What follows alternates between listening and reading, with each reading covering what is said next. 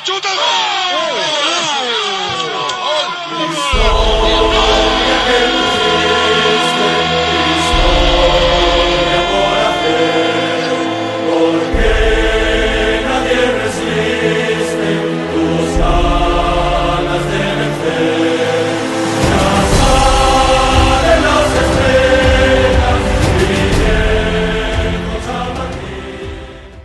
écoutez Esprit Madridista, très heureux de vous retrouver au cours de cet été où on va préparer justement la transition entre la saison 2021-2022 et celle de 2022-2023 avec quelques numéros, des numéros spéciaux comme vous avez pu en entendre il y a quelques temps de cela, notamment sur la grande histoire du Real Madrid en Ligue des Champions.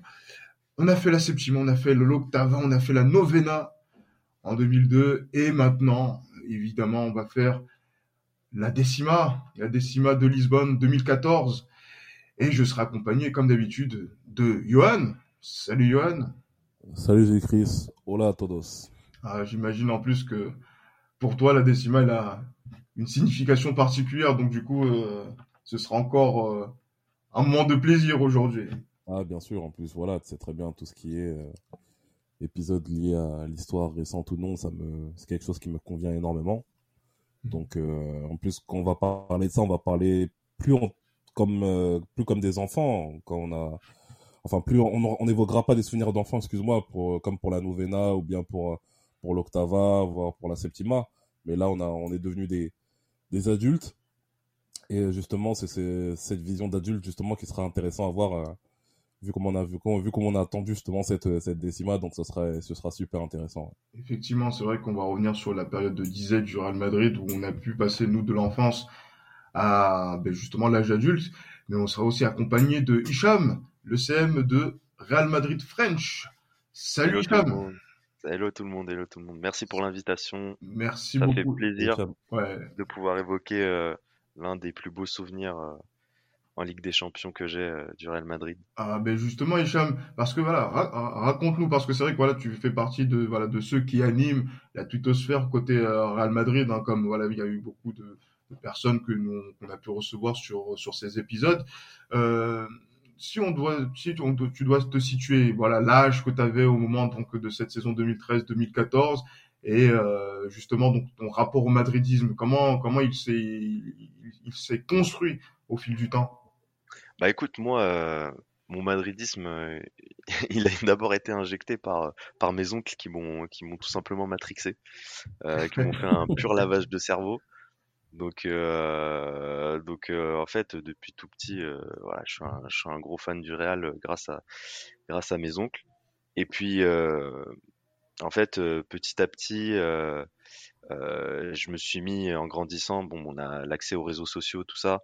On commence euh, à s'intéresser euh, de plus en plus, euh, de plus en plus près du, du, du Real Madrid, d'avoir essayé de chercher les news, euh, les dernières news les plus fraîches. Ouais. Et puis un jour, j'en avais, euh, j'en avais marre. J'ai, j'ai, je me suis dit bon ben, faut que, faut que j'aide une, une communauté euh, madrilène pour, pour avoir moi aussi les dernières infos.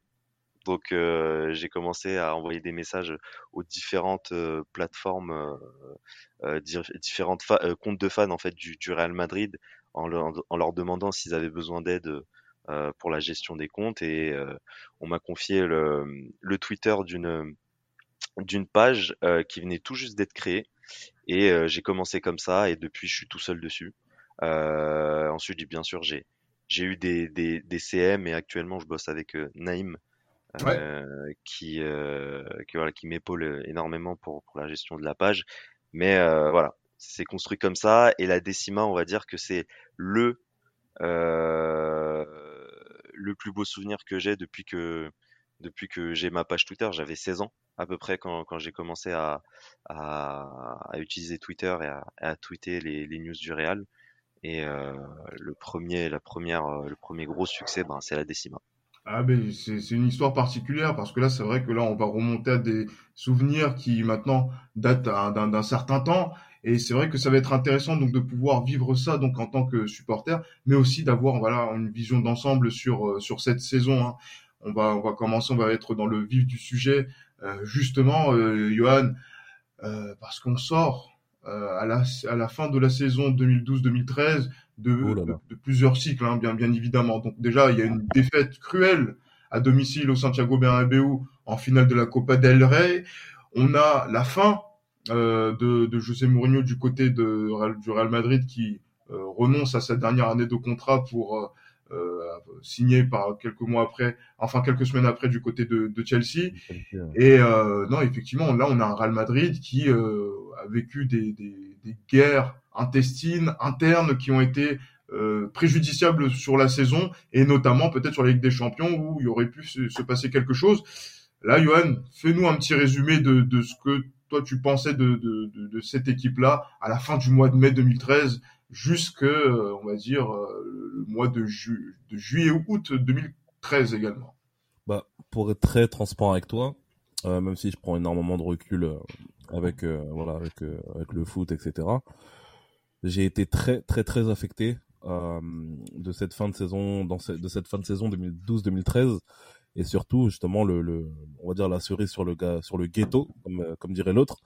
Euh, c'est cette euh, c'est cette défaite justement comme tu l'as dit en finale de la Copa del Rey, parce que pour moi il était inconcevable de perdre à Bernabeu en finale de la Coupe du Roi Inadmissible. Madrid. Ah, ça, Ça pour moi c'était vraiment c'était inconcevable et euh, malheureux et le pire c'est que l'Atlético justement fait un bon match hein. l'Atlético fait un très très bon match.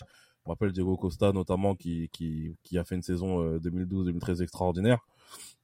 Euh, donc voilà ouais moi honnêtement j'ai un sentiment de un, ça, ça me fait très mal. Cette défaite me fait très mal mais autant je me dis Mourinho merci beaucoup mais euh, il est temps en fait que tu te barres en fait parce que t'as foutu une merde incroyable sur cette fin de saison. euh, on s'en souvient bien sûr de, cette euh, voilà de, la guéguerre qu'il a eu avec les cadres du vestiaire notamment avec Iker Casillas qui a été sa une victime euh, plus que collatérale justement de, cette guerre intestinale. Et euh, voilà ça s'est matérialisé aussi par une, élimination en en, fina- en demi-finale avec des champions face à Dortmund. Un Dortmund qui était certes très très bon très très beau mais voilà perdre 4-1 au, euh, au Signal Iduna Park bien qu'on ait tenté justement de faire ce voilà cette remontada au match retour notamment où euh, on a gâché énormément d'occasions. Moi, je me souviens des, des face à face de Ozil ratés euh, face à Weidenfeller. Euh, je me souviens de pas mal d'occasions ratées par Higuain, par Benzema, etc. Donc, franchement, cette fin de saison 2012-2013, j'ai un, goût amer. J'ai vraiment un goût amer parce que je trouve que ce Barça n'était pas spécialement très fort cette saison-là. Ah, c'est Mais- surtout Messi, mais bon. Voilà, exactement. Mais voilà, je pense que c'est il y a un goût amer. Mais on sent déjà que il y a des petites rumeurs qui disent que Carlo Ancelotti, Carlo Ancelotti pourrait arriver du côté de, du Real Madrid. Bon, ça pour moi déjà c'est une très bonne nouvelle parce que Carlo Ancelotti c'est le c'est le c'est le coach justement du du, du Milan des merveilleux, du Milan qui nous a même si le Milan n'a pas énormément gagné non plus à, à son époque, mais voilà Carlo Ancelotti c'est quelqu'un justement qui qui est le on va dire qui est le- l'antithèse de Mourinho dans le management. Carlo Ancelotti c'est quelqu'un de doux, quelqu'un qui fait confiance aux joueurs, quelqu'un qui ne veut pas tout maîtriser notamment. Et moi honnêtement déjà je pense quand j'entends que Carlo Ancelotti va arriver, moi dans ma tête je me dis c'est l'entraîneur parfait surtout pour cette période-là. Surtout pour cette période-là parce qu'on sentait vraiment que il y avait quelque chose de, de la tension devenait irrespirable en fait euh, du côté du Real Madrid. L'atmosphère devenait irrespirable et donc euh, que Carlo Ancelotti vienne, moi ça m'a fait plaisir.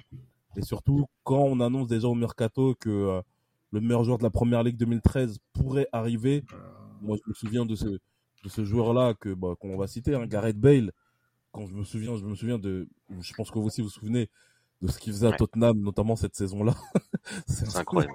C'était indécent. C'était indécent. Les, les crochets, euh, les déboules, des, les, les déboules, genre il déboule côté droit, crochet extérieur côté gauche. Il enroule Lucarne qu'il a fait je ne sais combien de fois en, en première ligue. Après, moi, honnêtement, je pense qu'au début, j'étais un petit peu dubitatif parce que je me dis, un Britannique qui arrive au Real Madrid n'est pas Beckham qui veut, n'est pas McManaman qui veut. Je me dis, attendons de voir quand même. Mais voilà, on se dit quand même c'est bien parce que comme euh, voilà, comme le Barça a recruté Neymar, on se dit que voilà, on a bien riposté avec Gareth Bale.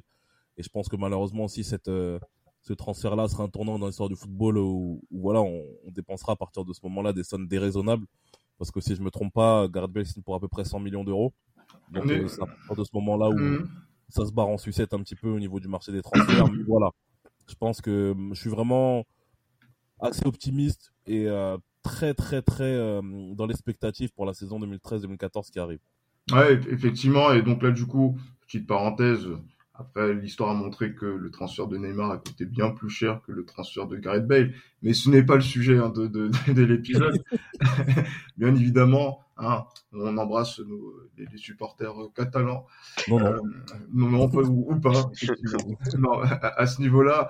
Mais voilà, moi, je, je, vais me tourner plutôt du côté de, de, de Hichem. C'est vrai que euh, on arrive dans un contexte où il y a trois demi-finales qui ont été consécutives, qui ont été jouées en Ligue des Champions 2011, euh, défaite contre le Barça, 2012, défaite contre le Bayern, 2013, défaite contre le Borussia Dortmund. Carlo Ancelotti arrive, hein, on, arrive à le faire sortir du Paris Saint-Germain. Il existait encore une époque où on arrivait à faire sortir euh, des, oh, des, oh. éléments du côté du Paris Saint-Germain sans, euh, alors qu'il leur restait une année de contrat. C'est un exploit, il faut, il faut, il faut le mentionner. Mais euh, just, justement, Hicham, quand tu vois justement qu'il arrive, Carlo Ancelotti, quand tu vois justement que on arrive aussi dans une période où effectivement Gareth Bale arrive, mais également il y a d'autres transferts. Isco Alarcon arrive également. Il y a le retour de prêt euh, réussi de euh, Danny Carvaral du côté du Bayer Leverkusen et aussi des départs. Hein, effectivement, donc il faut bien mentionner effectivement le, le départ qui va arriver en fin d'été de, de Mesut Ozil, notamment de Gonzalo Higuain. Euh, voilà, quand on arrive sur cette préparation de, début de saison 2013-2014 et que on pense que Gareth va, signer, toi, tu, vois quoi de cette équipe du, Real Madrid? Est-ce que tu penses que on va, on est parti pour faire une saison pleine ou ce sera une saison de transition pour l'après Mourinho Comment tu vois les choses? Moi, je, pour être tout à fait honnête, euh, je, voyais une équipe euh, euh, du Real. Plutôt, j'avais beaucoup de, de, de questions et d'appréhension sur cette équipe du Real. Ouais. Parce que, euh, bon, Carlo Ancelotti, voilà, on connaît, comme Johan l'a dit, c'est un coach avec un, un, manage, un, management qui est complètement différent de Mourinho. Et on pouvait se demander comment les joueurs allaient réagir à, face à, à, ce type de, de, management. Bon, ça c'est une chose. Euh, beaucoup de, de questionnements euh, également sur, sur les nouvelles recrues et les choix qui ont été faits, mm -hmm. notamment le départ de, de Pepita Higuain, qui laisse finalement la voie à Benzema pour devenir le numéro 9 euh, du, du, du, Real Madrid. Donc euh, comment Benzema allait prendre ce statut? Est-ce qu'il euh, allait euh, euh, se conforter ou plutôt qu'il qu allait être motivé par, euh, par le départ d'Higuain et, et, avoir peut-être un coach qui, lui donne pleinement confiance. Donc ça, c'était aussi une question. Mais surtout, moi, c'est le, départ de Ozil qui, qui me questionnait parce que c'est quand même Ozil, c'était quand même un des éléments forts du, Real Madrid. Il a été préféré à Gareth Bale. L'histoire montrera par la suite que c'est ce choix a été très fort puisqu'il a rapporté plusieurs Ligues des Champions au Real Madrid. Mais mais voilà, moi j'étais plus dans euh, dans ce questionnement de me dire voilà comment l'équipe va réagir à, à, cette nouvelle à ce nouveau souffle qui essaie de d'insuffler la euh, la direction à ses, à ses, à ses joueurs. Voilà. Ah, évidemment, effectivement, c'est vrai qu'il y avait cette, cette, attente, cette expectative, mais surtout, euh, voilà, à titre personnel, il y avait vraiment beaucoup de soulagement parce que ouais. après, c'est vrai que moi j'ai quand même un, notamment sur certains aspects, notamment euh, que où je pense que Mourinho s'est beaucoup renié au cours de, de, de, de son passage au Real Madrid. Euh, voilà, l'ambiance devenait irrespirable hein, du côté du Real. Johan le disait tout à l'heure, et Johan Ancelotti amène cette paix, cette paix euh, qui euh, permet justement donc à des joueurs d'un certain niveau de la classe, notamment de Cristiano Ronaldo, euh, de, de, pouvoir justement donc euh, être dans la plénitude de, la de la performance, tout en étant pas perturbé par ce qui peut se passer en dehors du, du voilà donc du, du, du terrain, terrain vestiaire, ouais. et de la des conférences de presse. Hein, parce sûr. que c'est vrai que beaucoup de, de, règlements de compte ont eu lieu en conférence de presse sur cette période-là, et là on se dit qu'on passe sur autre chose. Et c'est vrai que même quand on voit les tournois d'été euh, du côté des États-Unis, on voit par exemple Cristiano Ronaldo transformé et en plus qui inaugure son son, son, ouais. son geste sur euh, sur le début de saison. On, voilà, on se pose la question de ah je pense que il va il va il va se passer quelque chose et Ancelotti il va apporter quelque chose.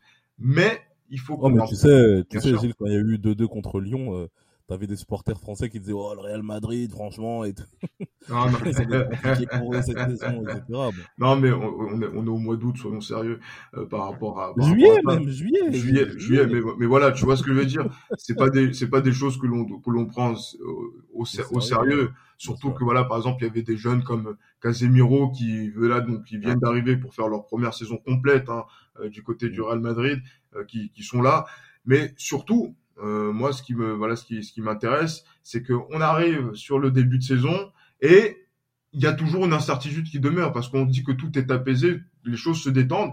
Et pourtant, non, il y a un secteur, Johan, où il se passe quelque chose, c'est au niveau des gardiens de but. Des gardiens de but où justement on n'a pas encore établi la hiérarchie et cette hiérarchie, elle va arriver extrêmement tard justement, donc elle va être définie extrêmement tard. Il faudra attendre le mois d'août pour comprendre le fonctionnement de Carlo Ancelotti et même le mois de septembre, au moment du premier de la Ligue des Champions, on va y revenir pour savoir qu'il y aura une hiérarchie entre Diego Lopez, qui a été fort de la saison euh, des six derniers mois de la saison précédente, et Iker Casillas, qui a été victime d'une blessure avant de connaître le, le banc. bon plus qu'une blessure Plus, plus, plus qu'une blessure, mais c'est une blessure quand même qui amène euh, justement donc euh, ça, euh, ça mise sur le, le, le banc par, par la suite. Donc du coup, Ouais. en, en août, Carlo Ancelotti a ce dossier sur la table et euh, ça va aussi conditionner la suite du parcours, peut-être en, en Coupe d'Europe. Donc, Johan, il faut qu'on en parle. Bien sûr, après moi, honnêtement, je pense que quand quand Ancelotti arrive et que euh, il y a ce ce dilemme en fait entre les deux gardiens de but qui euh, voilà qui, qui qui qui est là, qui prend place. Honnêtement, moi dans ma tête, je me suis dit que voilà, comme euh, Mourinho est parti, euh, Casillas, on sait ce qu'il représente dans le football espagnol, on sait ce qu'il représente au Real Madrid. Moi honnêtement, je me dis que Casillas va être titulaire. Il va être titulaire et en championnat et en Ligue des Champions. Déjà, je me pose même pas la question euh, qui va être titulaire en championnat en Ligue des Champions, parce qu'à cette époque-là, il n'y avait pas ce, ce système, euh, ce système de, de, de- dé- désordonné qu'il y a aujourd'hui, justement, de- dans certains clubs où il y a un pour. Ah, attention, Bah, parce que là, tu Ouais, regardes euh, Carlo Ancelotti. voilà, en 2002, c'est vrai qu'il y a César Lopez. Non, euh, et oui, bien sûr, mais regarde euh, par exemple Carlo Ancelotti. Carlo Ancelotti au, au Milan, ce fonctionnement-là entre Dida et Kalash, par exemple, il avait aussi ce, ce type de, de fonctionnement, notamment sur sa dernière saison au Milan, où voilà donc il fait jouer. Hmm Ouais, mais Kalac, c'était, ouais, mais c'est parce que Dida, il était en méforme aussi. Kalac, euh, c'était, voilà, Kalac, il était, euh, c'était, c'est quand même, un- c'est pas quand même le, le c'est quand même le numéro 2, euh, assum- assumé et confirmé, tu vois, à ce niveau-là. bien sûr. Mais, Mais, euh, il y avait mais, un euh, fonctionnement donc euh, qui allait être similaire à ce qui allait se passer sur cette saison 2013-2014. Ouais, mais c'était pas aussi fréquent, tu vois. Ce que je veux dire, c'était pas Ouais. aussi évident et aussi fréquent qu'aujourd'hui, par exemple, tu vois, parce que même à, même les saisons, bah, même la saison d'après, justement, le Barça, c'est le Barça justement a, a, a, a calqué justement cette euh, cette euh, cette cette euh, cette politique justement de, de rotation des gardiens de but sur Real Madrid. euh, bon, on va pas évoquer non plus euh, leur saison 2014-2015, mais voilà, moi dans ma tête, honnêtement, hein, c'était euh, dans ma tête, c'était Casillas à coup sûr qu'elle est titulaire euh, au poste de gardien de but. Mais voilà, on, il y a quand même ce doute, comme tu l'as dit, il y a quand même ce doute qui subsiste justement euh, jusqu'à bah, jusqu'à la première journée de Ligue des Champions. Et, euh, Et- moi, et- honnêtement, ça m'a fait, moi, ça m'a, j'ai eu un sentiment bizarre, je te dis la vérité. Hein. J'ai Ouais. vraiment eu un sentiment bizarre, tu vois. Je me suis dit, euh, Casillas, c'est déjà la fin pour lui. Je- tu vois ce que je veux Ah. dire? En fait, je commençais à me poser des, des, des questions très, très, très difficiles à se poser parce que bien quand on représente Casillas pour le foot, dans le football euh, espagnol et aussi au Real Madrid, donc on a du mal à imaginer en fait que cette fin-là sera aussi euh, bah, tragique. Appelons ça une tragédie. Parce Ah, que, bien, bien, sûr. bien voilà, sûr. on a du mal. Voilà, bon, je sens à travers ta réaction, Gilles Christ, que, que tu, ça te touche encore jusqu'à aujourd'hui, vu l'amour que tu portes pour Casillas. Mais, euh, que, vu l'amour que tout le madridisme doit porter pour Iker Casillas. doit porter. Ça, Doit porter, ta vision- effectivement. C'est ta, c'est ta vision des choses. Non, non, Mais- c'est- la vision du madridisme et la vision des trucs madridistes. Disons que- Casillas, c'est quelqu'un que j'aime beaucoup, mais bon, voilà, pour moi, il y a, il y a plus fort que lui. Mais bon, bref, ça, c'est un sujet. Mais, euh, on va pas refaire le débat ici, franchement. Mais, euh, mais voilà, mais clairement, c'est clair que hum, c'est. En fait, je trouve que cette saison, mine de rien, part quand même avec des interrogations. Ouais. Ah part oui. quand même avec des interrogations parce que euh, déjà Ancelotti, on n'est pas sûr que on est, même si on sait ce que représente Ancelotti dans le football, on n'est pas, il y a- c'est pas garanti sur facture qu'il va faire une énorme saison. Il y a rien qui nous garantit ça. Bien sûr. Donc euh, beaucoup d'incertitudes quand même. Ouais. Euh, comme tu l'as dit tout à l'heure, Hicham, hein, il y a, y a Mm. voilà, il y a, il y a, il y a Gonzalo Higuain qui part parce que Gonzalo Higuain c'était pour euh, n'en déplaise justement au pro Benzema, c'était Ouais. quelqu'un qui était plus souvent titulaire que Benzema à mes yeux. Et euh, voilà, on sent vraiment que Et voilà, plus on- buteur, hein. plus buteur aussi. Et, on et voilà, on, quand on voit qu'on se sépare de, de Benzema, qu'on sépare de Mesut Ozil, Mesut Ozil, il me semble qu'il joue, euh, joue quand même un, un, match. Oui, il, joue, il, joue les il joue des matchs aussi ouais, jusqu'à jusqu'à son départ, ouais, tout à fait. Ouais, il joue les, deux, les deux matchs. Le premier match contre le Betis, il est titulaire. Ouais, je me souviens, ouais, je me souviens contre le Betis. Et, et, Ancelotti un peu en colère contre lui parce que, voilà, en termes d'investissement, il n'était pas forcément satisfait. Mais bref, on, on, on, connaît, on connaît Mesut Ozil de toute façon, donc, euh, donc voilà. Et, euh, et, voilà, donc euh, non, moi je trouve qu'il y a quand même pas mal d'incertitudes. Mais voilà, on attend de voir quand même comment ça va se passer. On attend de voir quand même comment ça va se passer. Mais euh, quand on évoquera justement le, on va dire le 11 type de la saison, il y a quand même quelques surprises quand même qui, qui émergent dans cette dans ce 11 type là. Ouais. Non, bien sûr. Et justement, euh, je, je, vais passer la parole à Hichem par rapport à ça. C'est vrai que là, Ancelotti a tranché, ce sera Diego Lopez en championnat, même s'il y avait une petite surprise, on s'avait dit, Marca avait annoncé que contre le Betis sur le premier match de la saison, ce serait Casillas qui serait titulaire, mais c'est Diego Lopez qui a été conforté euh, dans son rôle de titulaire pour la Liga et en Ligue des Champions, et c'est pour ça que le, le suspense avait subsisté, c'est ce que disait Johan, jusqu'au bout, jusqu'au match euh, donc euh, à, Galatasaray, c'est Casillas qui va euh, commencer, euh, qui va commencer. Et en plus, euh, j'allais dire, en plus, si vous vous souvenez, il y a eu une, il y a une blessure de, de Casillas qui est arrivée, qui est intervenue euh, très tôt dans, dans la rencontre, qui fait que Diego Lopez reprend euh, sa, sa, place aussi euh, dans sur sur sur j'allais dire sur le terrain. mais voilà, Hichem, on part sur cette Ligue des Champions 2013-2014 avec quel objectif en tête après toute cette frustration qu'on a vécue sur les années précédentes et ces incertitudes que l'on est en train de vivre sur le début de saison? Bah, L'objectif, euh, de toute façon, euh, c'est le Real Madrid, c'est la victoire en Ligue des Champions. L'objectif ultime, euh, voilà, c'est la victoire. Mais ça fait 11 ans, ça fait 11 ans de disette. Déjà. Ça fait 11 ans de disette, mais le, le Real, c'est le Real, il peut pas se permettre de viser autre chose qu'une victoire en Ligue des Champions. Euh, le parcours est long et difficile. C'est une compétition qui est, bah, on le sait tous, extrêmement difficile à, à gagner et à répéter les exploits dans cette compétition-là. Mais euh, au début de cette saison 2013-2014, on ne se dit pas que le Real, euh, avec les joueurs qu'ils ont, le recrutement de Gareth Bale, de Cristiano, bon, les choix forts qui ont été faits, mais euh, mais voilà, ça reste l'effectif est quand même euh, très compétitif. On ne se dit pas, euh, oui, euh, le Real, on l'espère au moins une demi-finale. Non, le Real, c'est la finale et même aller chercher cette même aller chercher cette finale. Donc voilà, euh, ça c'est c'est l'objectif, d'autant que euh, euh, comme je le disais, le, la direction a, a donné un, comme on dirait en, en Espagne une golpe en la mesa sur mhm. ce mercato pour essayer de faire changer les choses, essayer d'injecter du, du sang neuf, de la jeunesse avec Isco, Carvajal, un recrutement un peu espagnol et à venir combler voilà le, le secteur offensif avec euh, le meilleur joueur de, de première ligue le, la, de la saison 2013. Donc euh, tout porte à croire que le Real peut faire un très beau parcours en Ligue des Champions.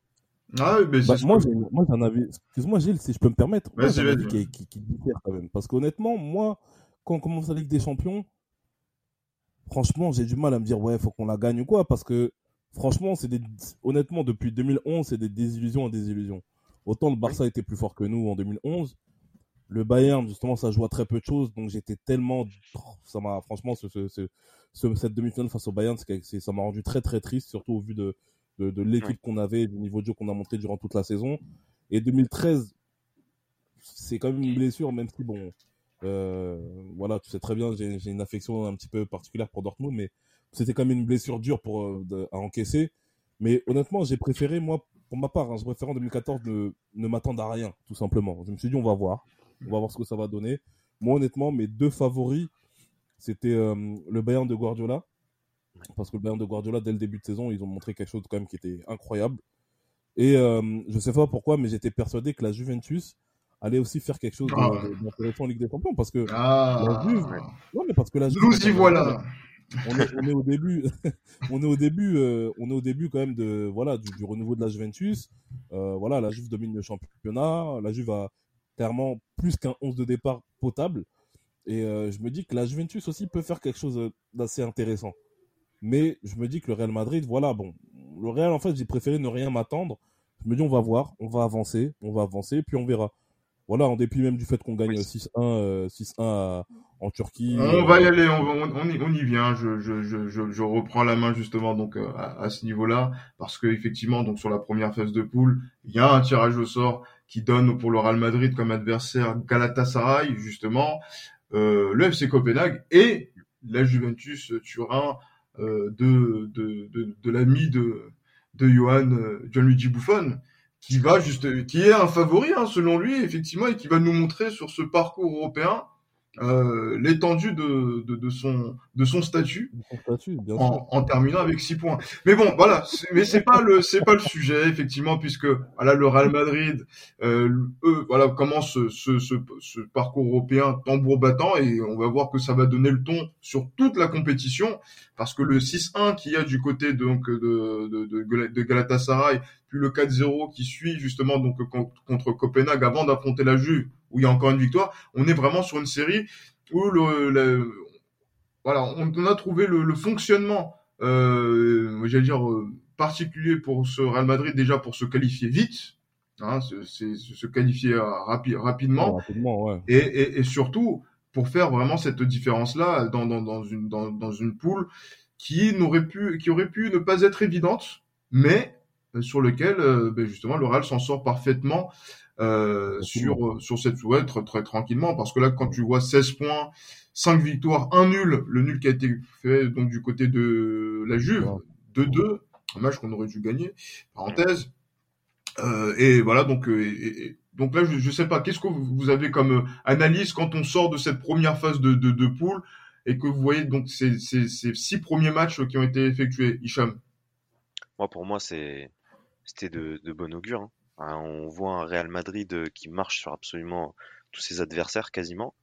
Euh, Qu'est-ce que voilà, on, a un esprit, j'ai l'impression euh, au Real un esprit revanchard sur cette sur cette compétition à cause de la frustration qu'il y a eu l'année passée. Une équipe offensivement qui est bien huilée, une équipe sur tous les sur tous les aspects en fait du jeu qui, qui est bien huilée. Euh, voilà, il, marque des buts. Euh, la BBC qui est euh, qui marche sur l'eau également. bon, il y a eu, comme on le disait tout à l'heure, cette petite incertitude sur les gardiens, mais même les gardiens, au final, que ce soit Casillas ou Diego Lopez, finalement, euh, on, on, les voyait quasi pas parce que l'équipe marquait tellement de buts et l'aspect défensif n'était même pas mis à l'épreuve. Donc franchement, euh, moi, quand, quand, je me souviens de, de cette période-là, je me disais, ok, c'est c'est génial, c'est ce qu'il faut faire. Euh, continuons comme ça. Donc, euh, préparons-nous aussi euh, euh à de plus grandes à de plus grandes échéances, excusez-moi, pour euh, pour pour la suite de la compétition. Mais clairement, c'est de bon augure. Non, c'est de bon augure, Johan, hein, pour le Real Madrid, mais pour la Juve de Gianluigi Buffon le, le, son de cloche est, est, est, est différent, puisqu'en fait la surprise, c'est que le Galatasaray se qualifie au détriment de, de la Juve, et euh, ton favori passe euh, à, à, la trappe. Donc du coup, j'imagine qu'à la fin de ce premier tour, euh, j'allais dire que peut-être que l'horizon s'éclaire davantage pour toi au niveau de tes de tes attentes, non? Bah dans les bon après faut pas oublier que Galatasaray est ménagé dans les conditions que l'on connaît hein. ça faut pas non plus euh, occulter les choses. Oui effectivement c'était un jeudi euh, je m'en rappelle. Un jeudi vers aux environs de 13 heures mercredi, mercredi Galatasaray ne voit pas le jour. Et il y a cette neige justement qui qui, qui vient les sauver. Donc euh, donc voilà. Mais après j'étais content aussi pour quelqu'un que t'aimes beaucoup qui est Didier Drogba. Mais euh, mais voilà je pense que je pense que oui. Non clairement bon la Juve c'est bien sûr c'est une surprise pour tout le monde que que la Juve ne se qualifie pas pour le tour suivant. Mais après, voilà, s'agissant du Real Madrid, moi, honnêtement, même si on survole le groupe, j'arrive pas à me dire, euh, ouais, voilà, cette saison, c'est la nôtre, etc. En fait, c'est tant qu'on n'a pas vraiment avancé, à part, tant qu'on n'a pas passé justement le stade des quarts de finale, même si c'est vrai que ça faisait un petit moment qu'on faisait des demi-finales, je me disais, bon, autant rester mesuré, on va voir, parce que même les huitièmes de finale, ça y est, les huitièmes de finale euh, de Ligue des Champions, euh, à cette époque-là, jusqu'à ce jour, pour moi, c'est comme des, c'est comme un, un c'est comme voilà, c'est comme deux matchs de poule supplémentaires parce qu'en général, entre le premier, souvent entre le premier et le deuxième de de telle ou telle poule, il y a quand même un écart qui est assez, euh, assez béant. merci Mourinho hein, pour, euh, pour arriver à ce constat-là quand même. Enfin, à, ce postulat, oui. Clairement, clairement. Et donc, euh, et donc voilà, voilà, quand je vois qu'on tire Schalke, Schalke dans, dans, le tirage au sort, je me dis bon, vas-y, normalement ça devrait le faire, quoi, parce que c'est Schalke, c'est Schalke 04, un club qui n'arrive pas à être champion depuis, les, depuis le début des années 50. voilà, faut pas non plus s'inventer des villes, dire qu'on peut se faire même par chaque 04. Même, même avant, mais bon, on va pas. Même avant, carrément. On, on, va, pas rappeler l'historique. Ah non, c'est les années 40, les années 40. Ouais, on, va, 40 on, va, on, va, pas rappeler l'historique de Schalke 04. on se souvient de la saison 2007 ou, bon, bref. non, non, et justement de son historique dans le, dans l'histoire de, de l'Allemagne tout court. les gars, petite stat sur euh, cette première phase de poule, le Real sort avec 16 points sur 18 possibles. C'est ça. Zéro défaite, un match nul, que des victoires, 20 buts marqués, 5 buts encaissés. Et eh oui, 5 buts encaissés. que c'est le meilleur premier tour euh, de, l'histoire du Real Madrid dans la Ligue des Champions. Hein. Ah ouais, en, tout, cas, on est ouais, sur une facture qui est, qui est très très très très haute, hein, justement du côté de, du Real Madrid d'Ancelotti. Ancelotti qui montre clairement que euh, sa culture des compétitions européennes est toujours intacte, ah, en tout cas, et que là, il vise toujours cet objectif-là. Alors qu'en championnat, effectivement, ah, je, en championnat, effectivement, c'est un peu plus compliqué sur la, le tout début de saison, hein, où il y a des, des rencontres qu'on n'arrive pas à, à, à, gagner, notamment ce, sur ce classico qui, euh, qui, euh, qui intervient, et aussi cette défaite aussi contre l'Atletico encore euh, en, en, début, en début de saison. Mais le Real Madrid est toujours dans le coup, et c'est vrai que au moment d'aborder euh, le match contre Schalke 04, le Real Madrid est plutôt dans une bonne posture, et à la fois en championnat et en plus, euh, dans l'expectative par rapport à ce huitième de finale euh, contre euh, voilà contre contre Schalke au, mois de, de février, ben là j'allais ben, je pose la question à, à Hicham. voilà, on est en huitième de finale des Champions. Est-ce que on se dit que ça va être une formalité ou c'est vraiment la démonstration du match aller qui fait en, qui montre que allez, c'est peut-être cette, cette année-là qui va se passer quelque chose? Dis-moi. Bah contre Schalke, hein, avant d'aborder le, match aller, moi c'est un souvenir qui, est bizarrement qui, reste ancré en moi. J'avais, euh, même si, euh, bon, comme je le disais, euh, c'était de bon augure pour la, phase de poule, hein, on, voyait, voyait un, un Real très bon. je me disais, bon, quand même les huitièmes de finale, on on sait jamais, il peut se passer il peut se passer une bêtise. Je sais pas, j'étais pessimiste à ce moment-là. Euh, je me disais euh, bon c'est c'est Schalke, faire quand même attention, ça peut être un match piège, etc. Et euh, au final, au final, ben on a le, le match aller contre Schalke. Euh, le score c'était 6 ou 7 6-1, 6-1, 6-1, avec un doublé de chaque composante de la BBC. C'est ça. Un récital, un match où Gareth Bale a brillé, Benzema a brillé, Cristiano a brillé. Et euh, c'était un peu à l'image aussi euh, de la Liga parce que euh, le, Real, comme tu le disais, était dans une, dans une bonne position, en tout cas montrait de, bonnes choses à ce moment-là en Liga et la BBC aussi en parallèle la BBC qui marquait qui se trouvait qui chacun se livrait ses, ses passes chacun était buteur à, quasi chaque match.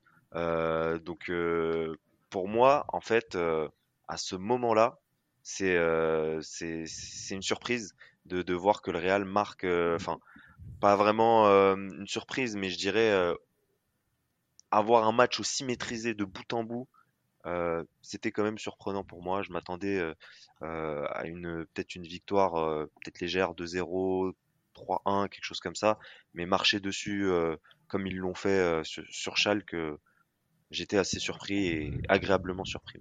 Exactement, ça marque l'acte de naissance, on va dire définitif de la de ce qu'on va appeler la BBC, euh, Johan. Hein.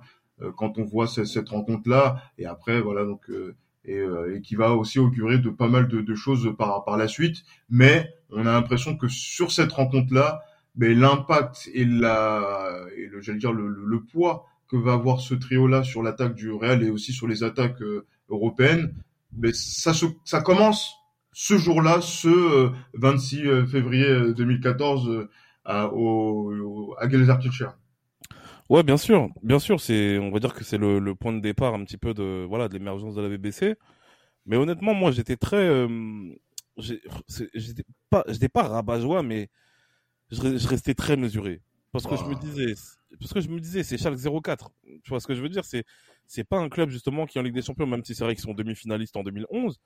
C'est pas quelque chose, voilà, c'est pas, pour moi, c'est pas un véritable exploit, en fait, que l'on fait en, en les battant là-bas. Après, c'est vrai que 6-1, euh, ça montre aussi un petit peu le, le désordre qu'il y a aujourd'hui dans le football, le, qu'il y a déjà dans le football à cette époque-là, où on, on, est capable de prendre six buts à domicile. Mais il est clair que c'est une victoire comme qui marque. C'est une victoire qui marque parce que honnêtement, c'est pas évident aussi de gagner 6-1 en, en, Ligue des Champions à l'extérieur, euh, surtout dans une phase à élimination, euh, à élimination directe. Donc on se dit que mine de rien, c'est vrai qu'on a frappé, on a frappé un gros coup, mais je sais pas, moi j'arrive pas encore à, j'arrive pas encore à, être pleinement, euh, pleinement optimiste pour la suite. Euh, je me dis voilà, c'est un premier step qu'on a passé. Euh, voilà, c'est, ça me fait penser un petit peu au match qu'on pouvait gagner face à Tottenham, notamment en 2011 ou quelque chose comme ça. Je me dis voilà, c'est bien, c'est un premier step qu'on passe. Moi honnêtement, j'attendais surtout le Real à partir des demi-finales ou des quarts de finale si on tombait sur une grosse équipe en fait. Moi c'était surtout ça le, le truc. Donc voilà, bon après voilà, on, on, on gagne 6-1. Bien sûr, il y a il y a, y, a, y a la BBC qui, qui, qui, qui étale de, de, de, son talent justement ce, ce, ce, match. Après, il y a le magnifique but aussi de Huntelaar à la dernière minute. Ça, me, ça c'était quelque chose qui m'avait marqué aussi. Ah oui, aussi, exactement. Très beau but. Ouais. Ouais. Et, euh, et voilà, bon après voilà, Huntelaar en plus ancien, ancien joueur du Real Madrid hein, à l'époque. Hein. Donc euh, donc voilà, donc euh, pour vous dire, le, je veux dire la vérité, le match retour, je l'ai pas regardé parce qu'on sait déjà ah. que, voilà que les, qu'on sait déjà que les carottes sont cuites. On pense surtout à ce que Ronaldo justement mette le plus de buts possible parce que Ronaldo il avait cette il avait cette bah, cette obsession là justement d'être le, le meilleur buteur encore d'une Ligue des Champions etc. Donc euh, et surtout le record du nombre de buts aussi marqués non, dans une campagne et, de Ligue des Champions. Donc euh, et surtout de voilà. la gagner. Oui. Comment? Et surtout de la gagner puisque oui, bien sûr, surtout de la gagner. Mais comme j'ai dit, quand on reprend le contexte aussi, on a, moi honnêtement dans ma tête, j'arrive pas à me dire que voilà cette année c'est la nôtre. En tout cas, j'arrive pas à me le dire encore. Bah, non, mais ça, ça, se comprend. Moi, mais moi, contrairement à Yann, j'ai regardé ce match hein, retour et justement, j'ai j'ai souffert euh, sur euh, cette euh, phase retour qui a eu lieu plus, près de trois semaines après euh, le, le, premier match. Pourquoi? Parce qu'en fait, si vous vous souvenez, c'est ce jour-là où euh, Ressé se blesse. Ressé se blesse, ouais. Exactement. Ouais, ouais, et, et, voilà que en fait, on n'a plus revu le Ressé qui était si prometteur, qui était euh, plein de, de, de, de voilà d'allant de promesses et qui était en sortie de banc et qui pouvait apporter vraiment beaucoup de choses à, à ce Real Madrid, euh, voilà qui, euh, qui ne le fera plus par la suite, hein, parce que la, la ça détruit sa carrière cette blessure. Exactement, et c'est ce ouais. jour-là, et euh, justement parce que c'est vrai qu'on est dans une période où le Real Madrid est encore présent avec euh, Ressé, les Morata qui sont là, Morata qui marque aussi sur le sur le match retour, euh, mais voilà, c'est vrai que on est un petit peu euh, un petit peu sous le choc par rapport à ça, mais c'est vrai que là, on commence à rentrer dans les choses sérieuses, le quart de finale, le quart de finale qui va être contre le, le Borussia Dortmund. Et là, justement, je veux lancer Hicham sur, quelque, sur un aspect également, parce que c'est vrai qu'on n'est pas revenu euh, encore dessus, c'est au niveau de la configuration euh, tactique. Euh, c'est vrai que là, le Carlo Ancelotti a trouvé sa vitesse de croisière puisqu'on a parlé de la BBC. Donc du coup, on est dans une euh, organisation où on joue avec trois attaquants, avec euh, donc Cristiano à gauche, Benzema dans, dans, dans l'axe et Bale sur le côté droit. Et euh, au milieu de terrain, ben, on a aussi la, la, la résurgence, la renaissance de Luka Modric qui euh, permet justement donc à ce, à ce, à ce Real Madrid donc d'avoir une certaine variété dans le dans le jeu, notamment euh, quand par exemple un joueur comme Isco parfois des moments c'est Di Maria aux côtés de Xabi Alonso ben, jouent ensemble et donnent on va dire une sorte de démonstration collective de maîtrise sur lequel justement donc on attendait par exemple le, Kamaric et euh, et là justement sur cette saison ben là il montre pleinement la, la, la, mesure de son talent et de pourquoi il a été recruté. Ouais, ouais. Bah tout à fait. Euh, alors est-ce que est-ce que tu, tu, tu veux qu'on parle justement uniquement de Modric ou du plutôt du milieu du, du trio? On peut parler du, du, du, trio, comme ça, ça fait une petite parenthèse. Ouais. Comme ça, on rentre dans le match de Dortmund. Parce que pour moi, justement, euh, le, le, choix qui a été fait euh, pour le milieu de terrain du Real euh, lors de cette saison, ça a été euh, le choix tactique le plus fort de Carlo Ancelotti. Euh, et c'est ce qui a fait que le Real, finalement, était, était aussi bon pendant cette saison. parce que au début de saison, bon, quand on regarde sur les compositions de, de Liga, euh, Carlo Ancelotti qui se cherchait au début, qui jouait plus dans une disposition 4-2-3-1 avec 2-6 avec Modric et parfois Kedira ou euh, Xabi Alonso euh, avec un 10, deux latéraux et une pointe. Et puis là, au cours de la saison, il change sa configuration tactique aussi parce qu'il y a eu quelques faux pas, euh, quelques voilà quelques choix qui n'étaient manifestement pas les bons étant donné que ça fait perdre des points justement en, en, Liga. Euh, il y a eu ce repositionnement de Di Maria du coup dans le trio offensif qui a été qui a livré bah, lors de sa dernière saison avec le, le, Real Madrid sa meilleure saison finalement euh, voilà et le match qui est révélateur et où, Carlo Ancelotti je pense a pris conscience de l'importance de Di Maria dans, dans le trio du, du, milieu de terrain c'était le match au Mestalia où le Real arrache une victoire 3-2 c'est ça tout à fait avec, avec Ouais. Je crois que c'est, je crois qu'il y a, c'est, c'est qui, c'est, c'est, ah, attends, là, sur cette rencontre-là que je Morata, Morata qui, qui marque, il me semble, euh, en, fin de. À la, à la, fin.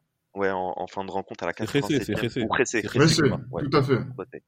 Tout à fait Ressé, euh, avec un Di Maria qui était virevoltant. C'est lui qui a... Et puis le Mestalia, c'était euh, vraiment, euh, à cette époque-là, Valence, c'était très très dur à, à gérer, euh, notamment à domicile.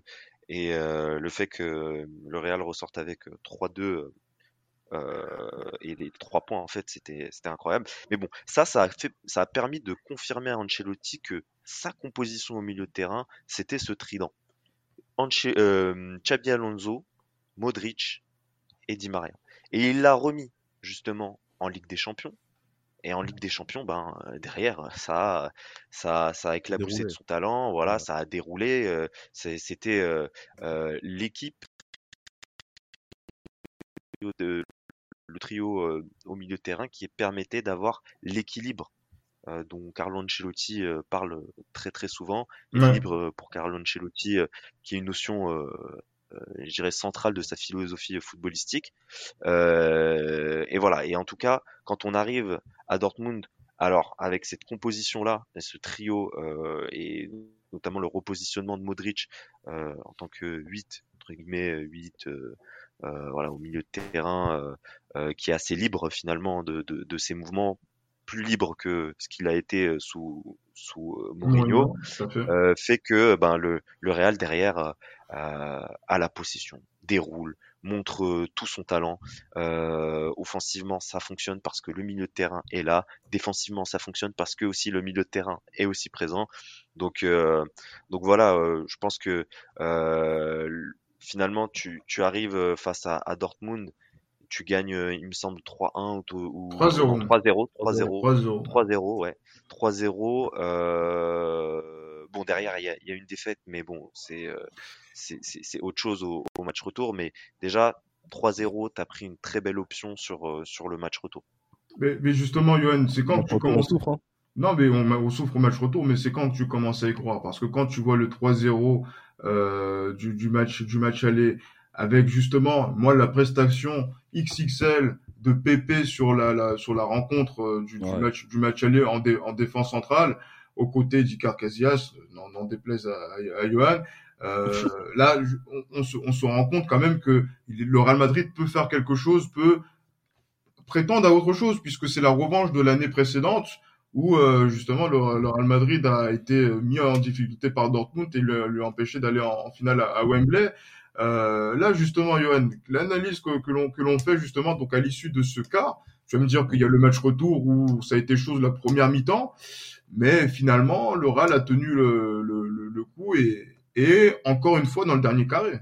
Gilles, je vais être chiant. Ouais, bien sûr, euh... comme d'habitude. je vais être je vais être très très chiant, mais honnêtement, je me dis que le Dortmund de cette saison-là subit le contre-coup de la saison précédente. Parce que je sais pas si vous vous souvenez, ce Dortmund-là, il est très poussif, notamment en championnat.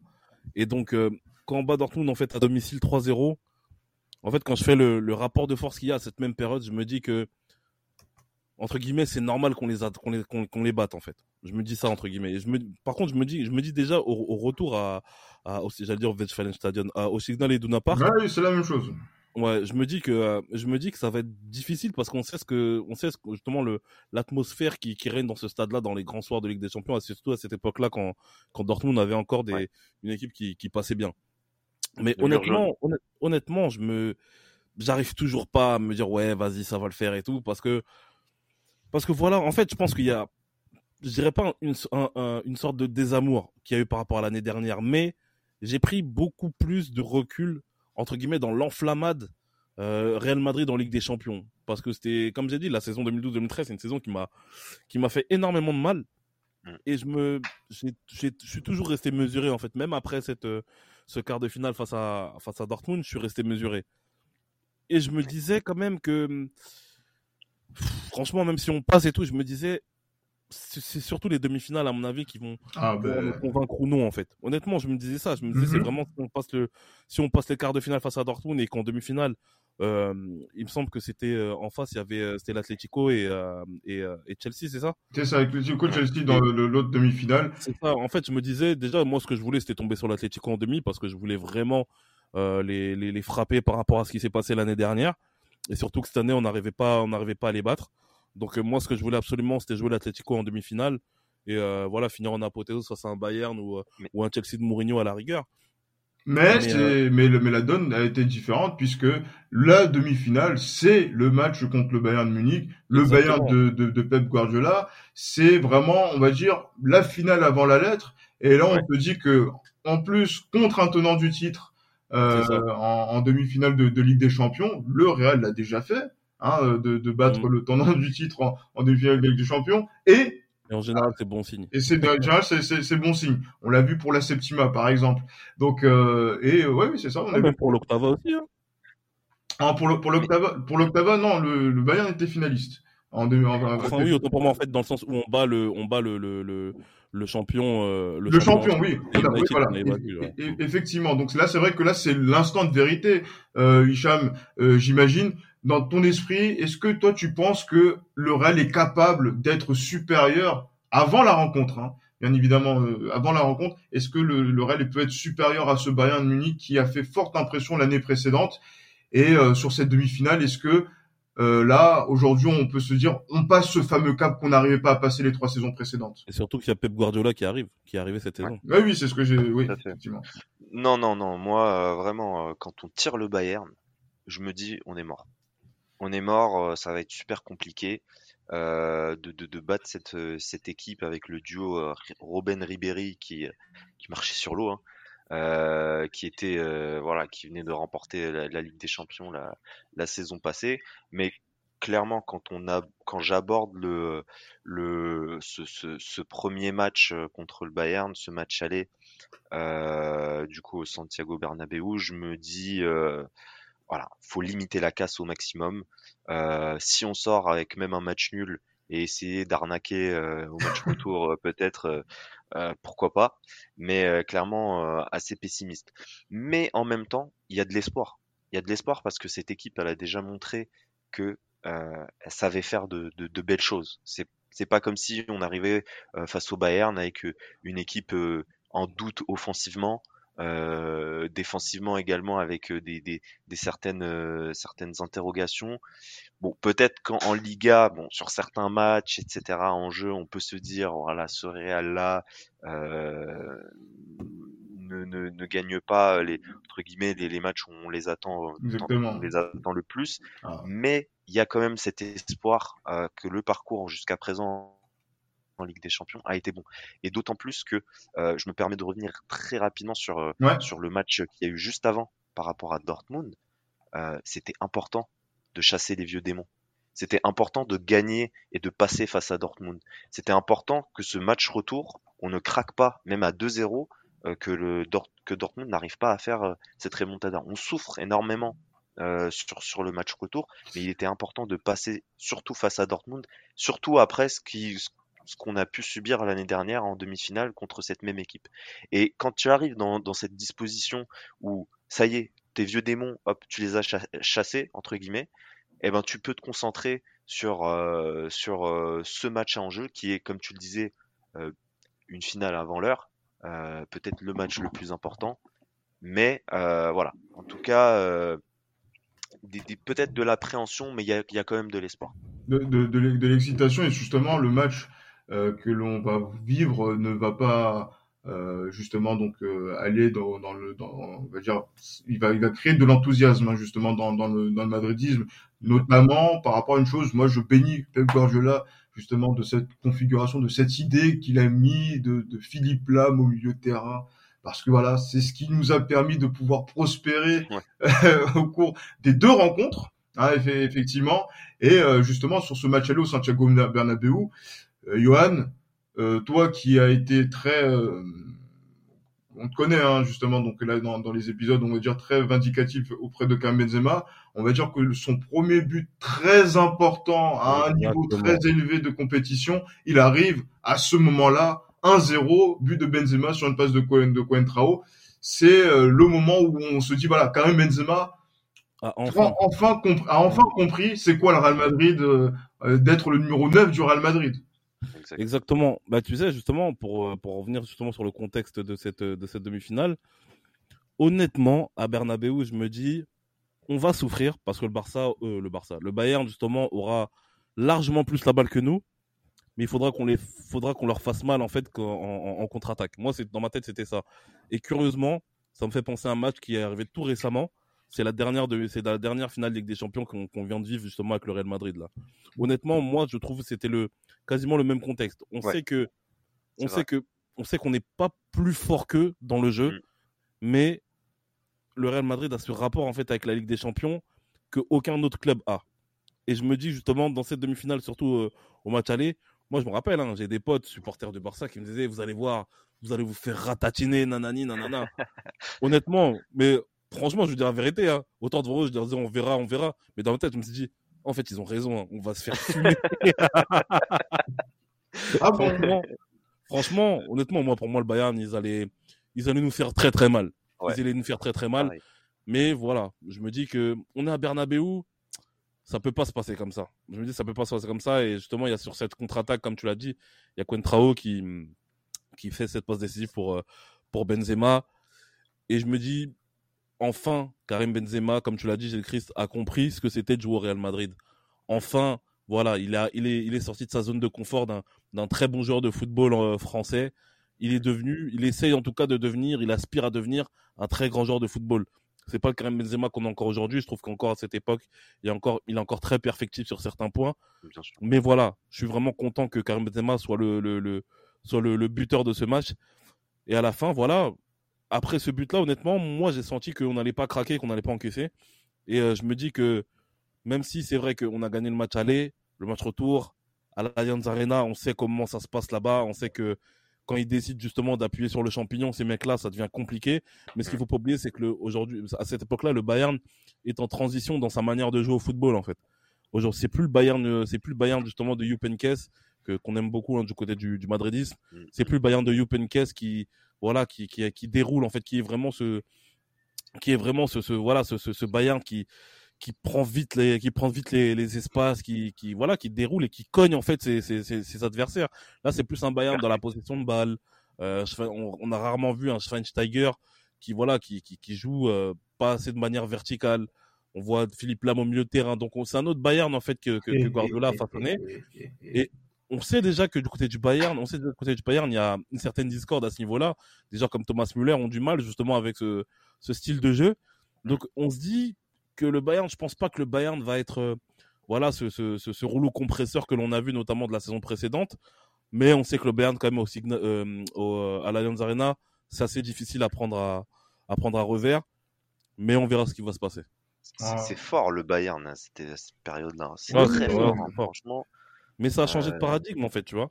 Mais oui, mais d'ailleurs, euh, la verticalité du Bayern, et ouais, tout à fait. Guardiola, il met fin. Tu vois ce que je veux dire? C'est Guardiola, il met ça. fin. Il, y a un jeu plus dans la possession de balle, etc. Et comme j'ai dit, il y a même des en Allemagne, il y a même des, des, des gens qui qui qui sont quand même dubitatifs par rapport à ce que propose Guardiola. Alors oui, le Bayern gagne, mais les Allemands sont, sont assez, ne sont pas totalement satisfaits de ce Bayern-là, en fait. Oui, tout à fait. Et puis, puis, puis dans le match, euh, dans ce match aller là, enfin, le Bayern a la possession. Ouais, bah oui, mais finalement, pas plus d'occasions franches que, que, le Real Madrid qui, qui, exploite les contres à la perfection. Un match très sérieux et comme tu le disais, ça fait beaucoup penser euh, à certains matchs euh, qu'on a pu voir tout récemment de, de ce Real Madrid qui se sait peut-être moins fort entre guillemets, mmh. inférieur, mais qui va euh, justement exploiter au mieux ces, les, les, peu d'occasions qu'ils ont pour, pour, pour être le plus efficace possible et plus tranchant. Ah ben justement, quand il y a ce, ce match retour, euh, je sais pas si quelqu'un avait pensé, imaginé qu'il allait avoir ce score à la fin de, de la rencontre, mais en tout cas, euh, voilà, je pense que pour ceux qui pensaient que le Real Madrid n'était pas en mesure d'aller en finale de la Ligue des Champions parce qu'ils allaient se faire frapper par le Bayern Munich, là, effectivement, euh, là, il y a, y, a, y a vraiment des comptes qui ont été réglés.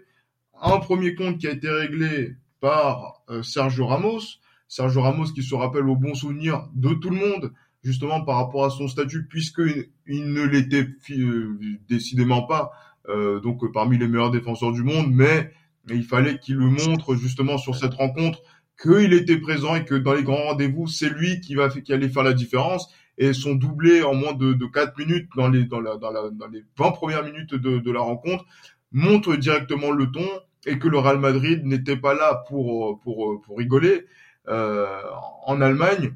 Et euh, franchement, quand on voit après par la suite, justement, donc là, c'est ce que disait Sam tout à l'heure, les contres, euh, donc là, qui étaient d'une chirurgicalité incroyable pour emmener Cristiano Ronaldo, qui justement donc bat un record à ce moment-là. Donc là, le 15 buts en Ligue des Champions, hmm. avec son geste et tout, etc. Sur le troisième but, c'est quand même inédit.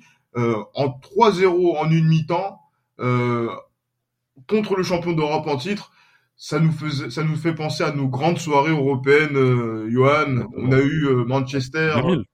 Ouais, bien en 2000 effectivement. Et là, on est vraiment dans ce même acabit-là, et même j'ai l'impression même qu'on est passé la vitesse supérieure, hein, Clairement. quasiment. Et Gilles Chris, pour le coup, c'est à ce moment-là où je me dis, la Ligue des Champions, elle est à nous cette année. C'est à ce moment-là où je me dis, là, personne va pouvoir, euh, personne va pouvoir nous l'enlever, parce que quand je vois la, le, quand je vois comme tu as dit l'efficacité diabolique que l'on a, que ce soit sur les coups de pied arrêtés et que ce soit sur les contre-attaques, je me dis cette année honnêtement on peut pas la perdre la, Ligue des Champions. Surtout qu'on bat le champion en titre 4-0 chez lui, etc. Cristiano Ronaldo sait qu'il est qu'il est euh, en face justement peut-être de son plus grand défi parce que euh, depuis qu'il est arrivé au Real Madrid, il n'a gagné quoi? Il a gagné le championnat en 2012, euh, la Copa del Rey en 2011 et c'est tout voilà, on, sait que Cristiano Ronaldo est face à son face à son plus grand défi en fait en, depuis qu'il est arrivé au Real Madrid. Et honnêtement, moi je me dis cette année-là, je me suis dit ça c'est sûr et certain, c'est la bonne, quel que soit l'adversaire que l'on va rencontrer. J'espérais qu'on allait rencontrer, j'espérais rencontrer euh, le Chelsea de José Mourinho pour pouvoir justement lui mettre une, euh, une bonne leçon. Mais on se dit quand même que il faut quand même rester mesuré parce qu'il y a cette il y a ce championnat aussi qu'il va falloir euh, qu'il va falloir assurer dans cette fin de saison. Bien sûr. Pour la, la lutte hein, avec l'Atlético et puis le Barça. Mais voilà, quand on gagne 4-0 à, à, Munich, j'espère juste une chose, c'est que aucun de nos joueurs clés ne se blesse, ne soit absent en tout cas pour la finale avec des Champions. Et, euh, et, voilà, je suis très très très content qu'on ait explosé le Bayern de Munich, notamment de Pep Guardiola. Ah ben franchement un grand accomplissement, un grand accomplissement qui va dans dans le sens de, de cette saison parce que c'est vrai qu'il y a la Coupe du Roi avec justement donc là ce que on a pu voir avec euh, Icar Casillas toujours dans les buts qui euh, permet aussi au Real Madrid de pouvoir aller sur sur ce nouveau trophée qui n'avait plus été gagné depuis un certain temps depuis 2011 effectivement. Et, et, aussi et donc là Gareth Bale hein, ce qui a marqué ce but euh, qui est devenu mythique légendaire dans dans l'histoire du, du, du Real Madrid lors de, de, cette finale. Il y a cette demi-finale où justement donc il y a la qualification pour la finale. Et effectivement, il y a cette fin de championnat qui est pas forcément bien gérée.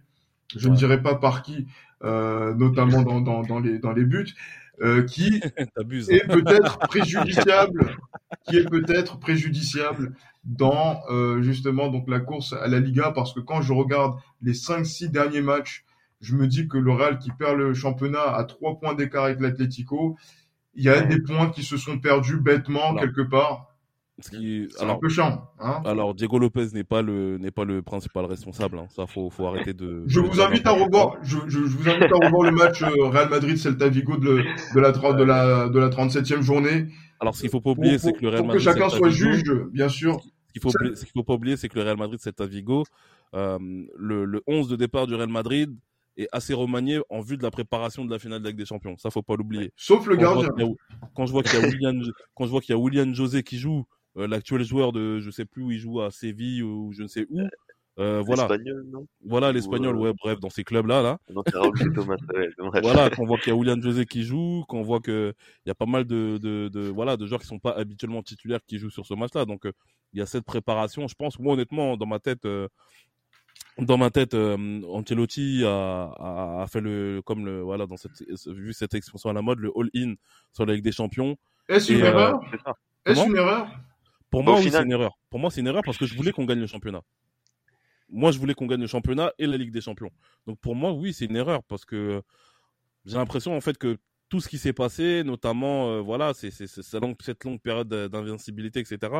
Bah quand on voit qu'au final ça se finit euh, de cette manière-là, moi honnêtement, je l'avais, je l'ai eu mauvaise. Hein, je vous dis la vérité, je l'ai eu mauvaise, mais bon, on se dit Bon. que voilà, si on gagne la Ligue des Champions, parce que voilà, autant certes on est favori pour cette finale de Ligue des Champions face à l'Atlético, mais imagine, on, on la gagne pas. Donc, euh, en gros, du coup, on perd et la finale de la Ligue des Champions et euh, le championnat, on le gagne pas. On finit avec une, une minable Coupe d'Espagne, même si c'est contre le Barça en finale. Et euh, pour la petite crotte de nez, je pense que Casillas est, a mieux à faire sur la tête de Bartra, mais bon, ça, c'est une autre histoire. Mais voilà, je pense que, euh, moi, je pense que c'est quand même un risque de, le- de, de laisser cette, euh, ce, ce championnat-là. Et puis, il y a ce match Ouais. aussi à, à Bernabeu, euh, face à Valence, le 2-2, qui m'a pas mal énervé aussi. Euh, ça pour moi parce qu'en fait à ce moment-là on sait que le championnat c'est quasiment cuit donc euh, donc voilà c'est j'ai quand même un sentiment quand même de Mais- d'énervement parce que je me dis voilà le championnat je voulais qu'on gagne parce que le championnat Mais- j'ai l'impression que j'ai l'impression que Hicham n'est pas forcément d'accord sur la finalité. Est-ce que c'était un choix Dis-moi. Non, non, pour, pour moi, enfin, après, c'est, c'est propre. J'imagine que c'est propre à chacun. Euh, mais euh, moi, ma personnalité fait que j'aurais tout misé sur la Ligue des Champions. Et même si c'est, euh, même si le championnat a été relâché, tant pis. Tant pis parce que euh, derrière il y a euh, le dixième titre en Ligue des Champions qu'on attend depuis tant d'années. Donc quitte à sacrifier euh, quelques points en championnat, sacrifions-les. Mais, mais, mais, mais, mais, ça reste pour moi quand même, comment dire, j'ai été aussi un peu affecté par les, les défaites qu'on a, qu'on a pu avoir notamment contre Séville et le FC Barcelone. Bah Mais en même temps, quand tu regardes sur l'ensemble de la saison, le Real n'a pas su en Liga gagner entre guillemets dans les rencontres. On les Ouais, les plus attendait quasi le les plus importantes. Bien sûr. Bien sûr. Donc bien à sûr partir de là, euh, Où ils font si un grand gagnes- gardien. Voilà. et- oh ça. Et, et, et une fois que, une fois que t'as, que ça, que t'as ça, en fait, bah, tu- ça, ça m'étonne pas trop que finalement on perde euh, des points euh, qui sont d'une, aussi précieux que ça. Euh, au final, on donne le titre à l'Atlético, ok? bah voilà bon, moi c'est surtout ce- c'est le fait que c'est l'Atlético qui gagne le championnat qui m'a fait chier en fait Je suis d'accord, je suis d'accord. Après, euh, moi pour moi, euh, à, ce- à ce moment-là, mais comme je le disais, c'est propre à chacun. Moi, je voulais surtout la Ligue des Champions. Mhm. Euh, et euh, avoir la Coupe du Roi, notamment contre le Barça, déjà, c'est c'est c'est aussi pas mal. Donc, euh, au final, saison réussite si tu gagnes la Ligue des Champions. Mais c'est c'est vrai, aussi Ah. c'est vrai ce que disait Johan, c'est que si tu la gagnes pas, ben t'es c'est compliqué un ça peu, remet tout en euh, cause en fait Oui, bien Tout sûr. Mais là, justement, on arrive à, à ce et on a failli 24. la gagner on sait à cause de qui Non, non, non. On va pas, on va, on va, on va revenir sur la finale, effectivement, du 24 mai 2014 au Estadio de Luz de Lisbonne, euh, contre l'Atlético de Madrid. Une finale 100% espagnole, comme ça avait été le cas en 2000, en, en, en, Li- en Ligue des Champions, où le Real avait été vainqueur contre Valence. Euh, ben voilà, donc il y a, donc au niveau parallélisme, je crois que c'est aussi la première finale entre deux clubs de la même ville effectivement. Donc, euh, et c'est ça qui avait été aussi euh, intéressant à ce niveau-là. Et c'est vrai que là, le Real Madrid est, allez, parce que par de par son histoire et peut-être euh, de par son parcours, le favori légitime de, de cette de cette finale.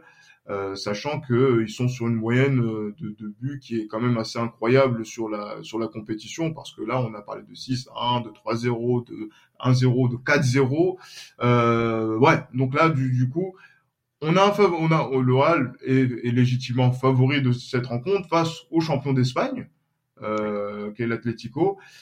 Euh, mais messieurs, là, pendant voilà, pendant voilà le temps qu'il qu'il vous faut, je vous laisse revenir sur la sur la rencontre et comment vous l'avez vécu. Moi, je viendrai euh, pour énoncer mon ma, comment j'ai vécu la rencontre. Ça va être différent de ce que vous de comment vous vous l'avez vécu. Mais je, moi, je, je, je vais prendre la parole. Voilà. Moi, je veux bien commencer. Vas-y, vas-y. Euh, ouais. En fait, moi, je ne sais pas si vous vous souvenez, il y a cette euh, rumeur comme quoi Ronaldo, Benzema et Bale sont très diminués. Oui, oui. non, c'est pas une rumeur. C'est un, un, fait, ouais. Voilà, donc à ce moment-là, je l'ai un petit peu mauvaise parce que l'Atletico, on sait que c'est une équipe qui est chiante à jouer. Et je me dis que si on n'a pas nos trois devant qui sont en forme, je, je dis pas qu'on va perdre, mais je me dis que ça va être difficile en fait de faire un match, euh, de faire un match plein et que et qu'on se rassure en fait pour cette finale de Ligue des Champions, qu'on se rassure en fait au maximum de la, qu'on se donne les chances au maximum de la gagner en fait. Et c'est pour ça que moi j'étais un petit peu euh, dans l'expectative, mais bon après quand je vois que les trois sont titulaires, bon, bien sûr je suis, je suis, je suis content, mais euh, franchement même si je me dis qu'on est favori, il y a toujours ce doute qui subsiste parce qu'on se dit que l'Atlético a quand même réussi à gagner le championnat en gagnant, en, en faisant match nul au Camp Nou. Euh, ils ont éliminé le Barça aussi euh, en, en, quart de finale. Euh, ils ont éliminé Chelsea, même si ce Chelsea-là n'est pas spécialement bon en demi-finale. Donc, l'Atlético n'a plus rien à perdre en fait par rapport au Real Madrid. Et quoi qu'il en soit, leur saison en fait, elle est déjà très très belle. Mm -hmm. Donc, j'ai quand même ce, ce, ce, doute qui subsiste, mais je me dis quand même que voilà, là, on est face à la dixième. Franchement, on peut pas, on peut pas faire autre chose que, que de la gagner. Ouais. Et, euh, et voilà, le fait que, que Casillas soit titulaire, bon, j'étais content aussi, hein, mais euh, il est clair que je vais vite déchanter euh, quand on va avancer dans le match. Et là, on pense quoi, Hicham? Moi, euh, j'aborde la, la, rencontre avec beaucoup de stress. Beaucoup de stress parce que on savait déjà que Pépé était out pour le match. Et euh, Pépé, ben, c'est Pépé, hein, et solide comme un roc. Euh, grande saison de la part de Pépé, il faut le souligner. Grande saison, effectivement. Euh, qu'il fallait mettre le jeune Raphaël Varane, voilà, euh, en tant que, que, titulaire, que Varane n'avait pas encore euh, prouvé euh, tout l'étendue de son talent. Il est très jeune en même temps. Donc certaines, voilà, il y avait les, les, rumeurs, comme tu disais, sur sur la BBC. Donc pareil pour cette finale, euh, assez, euh, assez pessimiste de, prime abord, mais en même temps, euh, je me dis que c'est un match qui, qui, doit marquer l'histoire et que de toute façon, le Real, s'il il veut continuer à, à marquer l'Europe de, de, son, de son empreinte, doit, doit voilà, jouer un match un des meilleurs matchs de, de, son histoire pour, pour continuer en fait à, à, écrire l'histoire de, de, la Ligue des Champions. Donc euh, beaucoup de stress, euh, beaucoup d'appréhension, mais toujours pareil dans la même mentalité que que d'autres matchs euh, comme pareil comme par exemple le Bayern Munich où il y a quand même un peu d'espoir. Donc donc voilà et d'autant que je me dis que celle-là, ça fait longtemps qu'on l'attend cette finale, elle peut pas nous échapper aujourd'hui. Mais, comme le disait Johan, un certain gardien m'a fait déchanter au cours de la rencontre, avant le, avant bon ben le, dénouement final qu'on connaît tous. Ouais, ben effectivement, parce que là, sur la, sur la première période, c'est l'Atletico qui mène au score un but à zéro, euh, grâce à un but de Godin. Et euh, voilà, donc, euh, on a Sur vu... une erreur de Casillas, il faut le dire, Christy. Une erreur d'appréciation de, de, trajectoire de la part d'Icar Casillas, effectivement, sur, euh, sur le corner. Euh, et justement, c'est vrai que quand tu vas à la mi-temps, tu vois, donc à la 36e minute, tu peux, quand qu'est ce but-là, tu vas à la mi-temps avec ce but de retard et que dans la rencontre, et eh bien justement, euh, tu, euh, voilà, tu ne fais pas la différence rapidement pour revenir au score. Euh, voilà, justement, vous, j'allais dire, euh, très court, Johan, justement, par rapport à ça, pourquoi après on revienne sur vraiment le, temps fort de, la rencontre, c'est-à-dire la, fin du, match. Comment on vit ça? Est-ce qu'on se dit, elle va nous échapper? Bah, en fait, tu vois déjà, quand je vois que euh, déjà quand je vois que l'Atlético déjà perd Diego Costa sur blessure en début de match, Euh, parce que déjà, Diego Costa, ils ont forcé sur lui. Je pense que ça a été une grosse erreur de leur part, mais bon, je vais pas m'en plaindre. Je me dis que, déjà, premièrement, ils font n'importe quoi. Bah, bon, après, il y a le but de Casillas. Mais quand je vois toutes les actions, toutes les occasions que Gareth Bale rate, et surtout que c'est sur des, des erreurs, en fait. C'est lui-même qui fait ces erreurs-là. En fait, il prend pas les bonnes décisions. Il y a des moments où il doit la passer. S'il la passe, euh, on, va dire, on a plus de chances de marquer. Bah, il décide de faire l'action, euh, l'action solo. Et c'est ça qui m'a énervé, en fait. C'est que Gareth Bale, je pense qu'à a vendangé beaucoup d'occasions et je pense qu'il n'a il n'a pas fait preuve, je pense, de d'intelligence sur certaines actions. Et honnêtement, plus le temps passe, et plus j'ai trouvé mes deux boucs émissaires pour ce pour cette finale là, tu vois. je me dis je me dis Gareth Bale et Casillas, c'est vraiment des des, des, des fossoyeurs en fait. tu vois ce que je veux dire?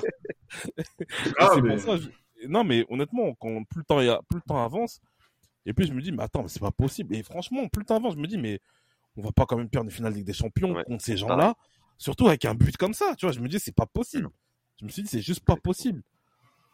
Et euh, arrive cette euh, voilà ah cette, arrive, cette action 93e minute. Mais mais justement comment comment justement euh, euh Hicham stressé déjà avant la rencontre quand on a on rentre dans le temps additionnel là dans quel état tu es en fait? Dis-moi.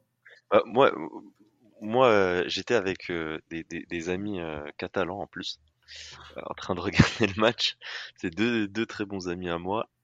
Euh, et euh, voilà, je, je, recevais des petits clashs euh, tout au long du match, donc ça c'était un peu c'était un peu pénible. Donc j'étais très énervé, très énervé. Le temps additionnel euh, qui court, t'as as, tu touché en fait euh, du bout du doigt en fait le, le, le, titre que tu cherchais depuis tant d'années. Et dans un match comme ça, le, le voir petit à petit s'éloigner euh, de, de, de, de, tes mains, en fait, euh, ben, c'était très, très frustrant, très énervant. Euh, franchement, moi, je, je me rappelle, j'étais dévasté. Et pour moi, j'allais, à l'issue de la rencontre, s'il n'y avait pas eu le tournant qu'il y avait eu, j'allais prendre beaucoup, beaucoup de recul sur le football après ce match-là parce que ça m'avait, on a subi des, des, éliminations depuis, comme tu le disais, Johan, euh, en début, euh, contre le Barça, en demi-finale, il y, a, y a trois ans, contre, ensuite contre le Bayern, au penalty, euh, tu te fais éliminer. Ensuite contre Dortmund, enfin, tu as deux doigts de faire la remontada et, et, de valider ton ticket pour pour la finale et tu le fais pas. Et puis là, ça y est, tu vois, tu as atteint ton ta, ta, ta finale. En plus à Lisbonne, dans, dans, dans, dans, une saison où ton trio offensif est, euh, marche sur l'eau et puis tu vois le déroulement du match et tu, tu vois comment euh, la chose t'échappe, le titre t'échappe, ah, t'es es complètement dévasté. T'es complètement dévasté. Et, puis il y a eu ce, en fait, tu t'attends juste, tu te dis juste, ben, il faut qu'il y ait un miracle. Voilà. Est-ce qu'on peut parler de, de, miracle effectivement sur quand on voit la, la physionomie de, de la rencontre hein, justement euh, où euh, le Real pousse, pousse euh, dans, dans les derniers instants et l'Atlético n'arrive plus à proposer du jeu. Et il y a effectivement ce corner, 92e minute, 48 secondes. Voilà, donc on va dire le but le plus important de l'histoire moderne du Real Madrid arrive. Sergio Ramos de la tête ne, ne, laisse aucune chance à Thibaut Courtois, gardien de l'Atlético à l'époque, euh, et égalise. Et là, on sent que. J'ai tout baisé chez moi. Honnêtement, euh, vous savez, les, les, finales de Ligue des Champions du Real, je préfère les regarder seul. Honnêtement, je préfère les regarder seul. Et euh, vous allez peut-être pas me croire, hein, mais c'est la première fois que j'ai eu une, euh, une effusion de joie aussi vindicative après un but, en fait. C'est vraiment, c'est la première fois de ma vie que j'ai crié pour un but. Et quand je vous dis, j'ai tout baisé chez moi, j'étais encore chez mes parents à l'époque, j'ai tout arraché chez moi. J'ai tapé dans le mur et tout, dans, dans les portes et tout. J'étais comme un malade. Mais vraiment. Et puis, euh, voilà, pour la petite anecdote, il y a ma soeur qui m'a dit Ouais, qu'est-ce qui se passe et tout? Je lui ai dit Ouais, il y a, y a, Ramos qui a égalisé. Elle m'a regardé de haut en ah bas. Elle s'est barrée. Avec le regard, là. ouais, franchement, elle m'a, elle m'a dit Mais attends, t'es sérieux là? Et j'ai, quand, quand, je vous dis, j'ai gueulé chez moi, mais j'étais comme un fou. Et à ce moment-là, je me dis Ça y est, c'est fini, on va la gagner. Ouais, mais, mais, justement, parce que c'est vrai que là, prolongation, euh, Casillas euh, donc se, se, fait sauver sa tête par son vice-capitaine, Ramos. Hein, donc euh, il faut, faut, faut, le dire effectivement. Et là, on a l'impression que l'Atlético, qui avait prévu de, de, de, gagner en 90 minutes, n'a pas les moyens et les ressources pour pouvoir gagner sur 120 minutes. et, euh, et c'est que voilà, ils sont ils sont KO justement du but qui a été qui a été pris. Et c'est là que justement donc là le bouc émissaire euh, désigné de Johan euh, se, se rappelle au, bon souvenir de tout le monde justement en marquant ce but après ce, rush de, Di Maria euh, donc Red Bell qui, marque ce deuxième but à la 110e minute, le but qui donne l'avantage au Real Madrid. Et ensuite, bah, voilà, on sent que le Real Madrid a déjà pris l'ascendant. Marcelo, Marcelo qui est euh, qui est rentré en cours de jeu, marque le troisième but. Et euh, et euh, j'allais dire oui, Cristiano Ronaldo qui vient parachever cette victoire. Euh, donc on va dire avec un penalty qui est plus qu'anecdotique pour ne pas dire je sais pas si on aurait pu. C'est ce qu'il voulait marquer son penalty, il voulait marquer son but en finale. Et ouais, ça. même quand, quand, quand excuse-moi Gilles, quand, mm. quand, Ramos marque de la tête, on voit pas un Cristiano Ronaldo en effusion de joie. Tu vois ce que je veux dire?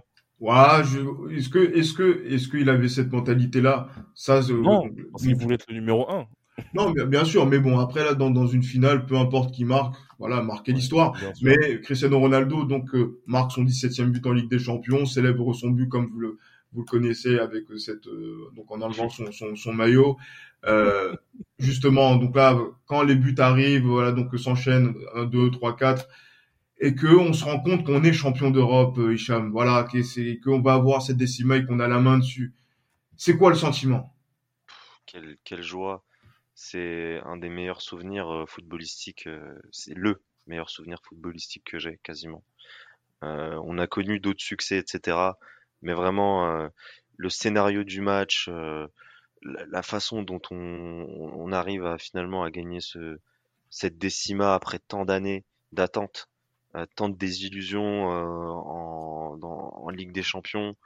Euh, c'est jusqu'à aujourd'hui, je l'évoque là, là à l'instant, mais ça me fait quelque chose au cœur, tu vois, genre c'est c'est quelque chose de d'inoubliable, un de mes un de mes meilleurs souvenirs. Euh, c'est incroyable. Mm. Le, j'ai même plus les mots, tu vois, j'arrive même plus à les qualifier. C'est beaucoup, beaucoup d'émotions. Euh... Ouais, bien sûr, non, je beaucoup comprends. d'émotions, beaucoup, beaucoup d'émotions. Avec justement, c'est euh, jusqu'à présent, euh, je me le... Ah non, je comprends. Jusqu'à présent, je, je, me, je, suis en train de me ressouvenir. Là, on est en train d'évoquer petit à petit, mais j'ai, j'ai, j'ai, j'ai la, j'ai une boule dans la gorge qui commence à. C'était incroyable. C'est un des meilleurs moments du, du football. Euh. C'est un sommet d'émotions. Ah, c'est c'est ah, mais effectivement et donc là c'est vrai que Johan hein, après avoir vécu les, les ligues des champions on était au collège ou à l'école primaire là en tant que étudiant ben voilà on est on arrive euh, au sommet de de, de l'Europe ça fait quoi? Très content, très très content. Je me dis qu'enfin, voilà, la, la, dixième, elle est arrivée enfin. Et euh, pour être euh, pour être totalement transparent avec vous, euh, à chaque fois il y a pas, en fait, il y a pas, on va dire, un trimestre euh, sans que je revoie le, le, le but de Ramos. Et euh, honnêtement, j'ai toujours la même sensation. Enfin, non, je, je nique pas tout chez moi à chaque fois que je vois le but de Ramos. Hein. Mais euh, je suis très. En fait, j'ai ce sourire en fait, dans le sens où ça me rappelle vraiment des, des souvenirs énormes. C'est vraiment une véritable émotion ce but de Ramos. Je sais pas si vous vous rendez compte. C'est, voilà, la dixième Ligue des Champions, ça fait, ça faisait 12 ans qu'on l'attendait.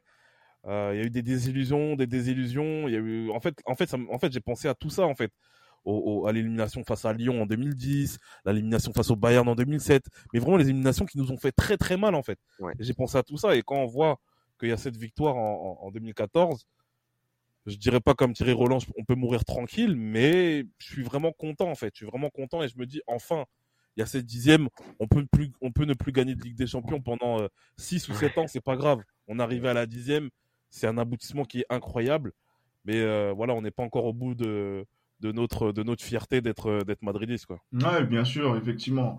Hein, je vais vous raconter justement pour clôturer cet, cet épisode parce que c'est vrai que là, c'est vraiment énorme de, de se dire que voilà qu'il y a eu cette décima qui a été remportée euh, comme ça. Dans la finale, encore une fois, je, je salue Rudolf et je, l'évoquais à plusieurs reprises dans d'autres podcasts, euh, notamment euh, des, des libéraux où euh, sur cette finale, Non, j'avais beaucoup de, déjà beaucoup de, de, de, de tension par rapport à la, à la finale, mais quand on est rentré dans le match, une décontraction, même quand il y a eu le but, et même justement donc euh, pendant toute la seconde période, où je sentais que le Real Madrid n'allait pas sortir et voilà que ça allait se passer, euh, que ça, que ça, voilà quelque chose allait se passer, qu'on pouvait pas faire un non-match et laisser les, forces, euh, les forces en présence du, Real Madrid euh, laisser filer la, la, Ligue des Champions. Et donc du coup, c'est vrai qu'au moment du but, effectivement, également, j'ai tout baisé chez moi. Mais pour toute la rencontre, je vous le dis, je vous le dis, je vous le dis tranquillement. Non, non, il n'y a, y a pas eu cette, cette. Moi, je me suis dit non, le, le but va arriver à un moment donné. Il n'y a pas de souci. Je, on me dit, ouais, non, t'es sûr et tout. Je dis, non, vous allez voir, le but, il va arriver. Le but va arriver. C'est un niveau de foi, c'est ouf. Ah, mais, et, juste, et, qui s'est, qui s'est en plus euh, concrétisé encore une fois ce, ce, niveau de foi sur la, sur la Ligue des Champions 2021-2022, ouais. où euh, on était là, moi, j'allais dire que ce sentiment de, de, de, de zénitude a été euh, mené à son paroxysme. Mais, mais après, finalement, à partir du moment où il y a le but, c'est le but que tu célèbres parce que tu sais que tu as gagné la rencontre, en fait alors qu'il y a quand même une prolongation à jouer. Et c'est vrai que c'est ce sentiment-là et qu'on comprend hein, que voilà que vous pouvez parler à des Madridistes de, de voilà donc de longue date, à des sociaux, à des jeunes supporters, à des supporters voilà qui sont trentenaires comme comme nous, euh, toi, toi, et moi, Johan, par rapport à par rapport à ça. On arrive toujours à se rassembler autour de cette décima parce que déjà ça fait 10, ça fait un chiffre où il y a deux, voilà donc c'est, c'est on est maintenant sur euh, un, un nombre effectivement, donc là, donc d'autres clubs gagnent des Ligues des Champions, c'est un chiffre. Le Real Madrid maintenant peut compter ses Ligues des Champions en nombre à partir de cette décima. Ça, ça montre aussi, voilà, encore une fois que à partir du moment où il y a cette victoire en Ligue des Champions, euh, on a l'impression que euh, tout le monde se soumet à la domination du Real Madrid. Et ça, c'est un sentiment qu'on avait perdu depuis de très longues années. Mais quand c'est revenu, ben, je sais pas pour vous, mais on a l'impression que les gens se disent, ben voilà, non, ils sont là où ils doivent être, en fait. Exactement. Mais moi, j'ai l'impression que toutes les victoires, en fait, c'est, je sais pas, après, je suis peut-être jugé parti, mais je sais pas pourquoi, mais j'ai l'impression que les victoires en Ligue des Champions du Real Madrid ont plus une saveur particulière que les, que les autres victoires, en fait. Il y a ce truc en plus, en fait, j'ai l'impression. Le scénario, peut-être. Il y a ce rayonnement particulier. Ouais, parce que le Real Madrid a gagné sa Ligue des Champions. Tu vois, c'est plus ça, c'est c'est plus ce, ce, ce sentiment-là que j'ai. Après, je sais pas si c'est parce que je supporte le Real Madrid ou pas, mais pour être transparent avec vous, il y a des personnes qui ne supportent pas le Real Madrid et même qui détestent le Real Madrid, qui le disent. Non, ce club, il est particulier. Ce club est particulier. Les victoires en Ligue des Champions du Real Madrid, euh, comparé aux victoires de Ligue des Champions, je sais pas moi, du Bayern Munich, ça n'a pas la même saveur, ça n'a pas la même, euh, le même rayonnement. Et justement, c'est pour ça que je suis encore plus fier d'avoir choisi ce club-là. Et, euh, voilà, et cette dixième Ligue des Champions, honnêtement, ça m'a. Franchement, à cette époque-là, je me rappelle, j'avais fait une, petite, une petite pause concernant mes études. Je bossais, je bossais dans un lycée à l'époque, j'étais surveillant je bombais le torse devant tout le monde, hein, honnêtement. Je, ah, je me la racontais devant tout le monde. Hein. Je me disais ça. Et, euh, et comme je suis un peu fou et que mon amour pour Didier Deschamps justement pose problème, c'est que je disais que la France allait aussi gagner la Coupe du Monde. Mais bon, ça c'est une autre histoire. Ça c'est une autre histoire, effectivement, euh, qui aurait pu se réaliser. Mais bon, je vais pas, on va pas revenir dans, dans les détails de, de dessus, effectivement. Voilà, le Real Madrid est de retour au sommet de, de l'Europe. Euh, le Real Madrid, justement, donc a la meilleure attaque de la Ligue des Champions, a le meilleur joueur, le meilleur buteur de la Ligue des Champions avec Cristiano Ronaldo. C'est une saison de tous les records. Euh, ben, j'allais dire même pour cette saison du Real Madrid 2013-2014, 160 buts toutes compétitions confondues, 40 buts sur la Ligue des Champions 2013-2014, ce qui euh, justement fait une moyenne de près de 3 buts par match, même un petit peu plus, même plus. On est vraiment sur une voilà sur une, une période où euh, euh, on sent que euh, voilà, on a passé on a passé les galères euh, Hicham mais que par rapport à ces, galères là maintenant peut-être il y a une nouvelle voie qui s'ouvre et qui euh, s'éclaire pour cette génération du Real Madrid qui euh, ben justement donc euh, maintenant sait gagner la Ligue des Champions après avoir eu un trou de 12 ans Ouais, c'est ça. C'est euh, et même euh, quand, quand, quand on réfléchit à ce qu'on disait au tout début de la pré-saison, avant de connaître ce sacre de la de la décima. voilà, on se disait avec l'arrivée d'Ancelotti, les nouvelles recrues, beaucoup d'interrogations, beaucoup d'appréhension, parce que ça aurait pu être finalement une année de transition une année de construction, de trouver euh, voilà les, les différents euh, les, les, trouver euh, voilà avoir toute une saison où tu trouves un peu ce qui te manque, ce qui ce qui marche bien et puis ensuite continuer à construire avec Carlo Ancelotti ton ton équipe pour pour viser un, peut-être un sacre en Ligue des Champions l'année suivante. Mais l'équipe a réussi à le faire dès sa première année. Derrière, on sait que Pérez, euh, à l'issue de cette saison, va aussi réinjecter de l'argent euh, avec euh, des transferts, notamment celui de, de, de James Rodriguez,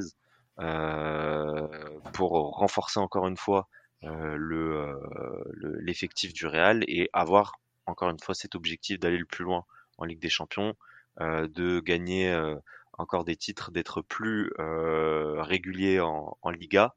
Donc ça y est, on avait l'équipe, on a l'équipe à partir de là et on sait comment ça va se passer euh, les années suivantes. C'est que malheureusement, bon, il y aura la saison blanche euh, juste après, mais juste après cette euh, saison-là, le Real, c'est le Real Madrid de Zizou qui remporte plusieurs Ligues des Champions. On aura, voilà, on aura l'occasion. en Ligue des Champions, ça y est, on, on le connaît à partir de cette équipe. On a les éléments de base qui vont permettre de gagner, d'aller loin dans cette compétition. Effectivement, euh, justement, je pense qu'il y aura un épisode qui va être consacré euh, non pas à chacune des victoires de Zinedine Zidane en Ligue des Champions avec le, Real Madrid, mais plutôt sur les sur les sur un bilan des, trois, hein, puisque c'est aussi un, un, fait euh, inédit dans le football euh, du 21e siècle qu'une équipe gagne la Ligue des Champions trois fois de suite. Donc on aura l'occasion peut-être de pouvoir faire un épisode dans ce dessus. Euh, franchement, moi j'avais une idée là en tête là que je voulais faire et je, le dis, mais on n'aura pas l'occasion de pouvoir y arriver. C'est que le podcast fasse 92 minutes 48.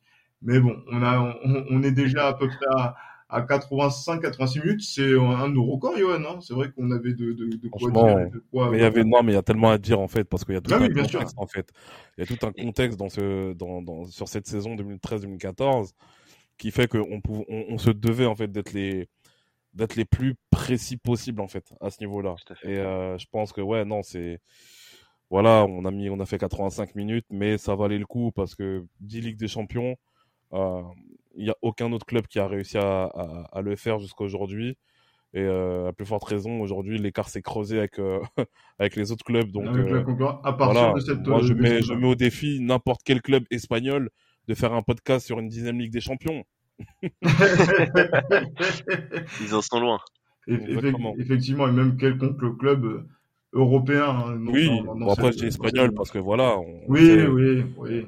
on sait ce que voilà, on se, on se, sait. On se sait effectivement. Et voilà, donc là on va clôturer cet épisode qui va faire peut-être le temps d'une presque d'une rencontre. Euh, ben justement, merci beaucoup, euh, Johan, euh, comme d'habitude. Merci beaucoup, Hicham, hein, justement pour pour cet épisode d'être intervenu, euh, notamment pour représenter Real Madrid French. Effectivement, il y a tellement de, de Real Madrid Ouais. que là, comment les différencier, les distinguer, non, on arrive à, à le faire. Donc du coup, euh, on aura l'occasion de pouvoir peut-être faire voilà donc d'autres d'autres épisodes plus en lien avec l'actualité. Voilà, on laisse profiter aussi euh, nos euh, justement donc nos auditeurs de ce de ce podcast massif XXL sur la décima où on est vraiment revenu sur toute la saison 2013-2014 de Carlo Ancelotti de, de ses hommes. Voilà, maintenant, voilà, si vous écoutez cet épisode-là et que vous l'avez vécu comme si on était en 2013-2014, on est champion d'Europe. Ça change pas de, de ce qui s'est passé euh, il y a quelques semaines. Euh, mais voilà, donc du coup, prenons du plaisir encore à, à célébrer l'Europe avec le Real Madrid. Portez-vous bien et comme toujours, à la Madrid. À la Madrid. À la Madrid. Merci les gars pour l'invitation.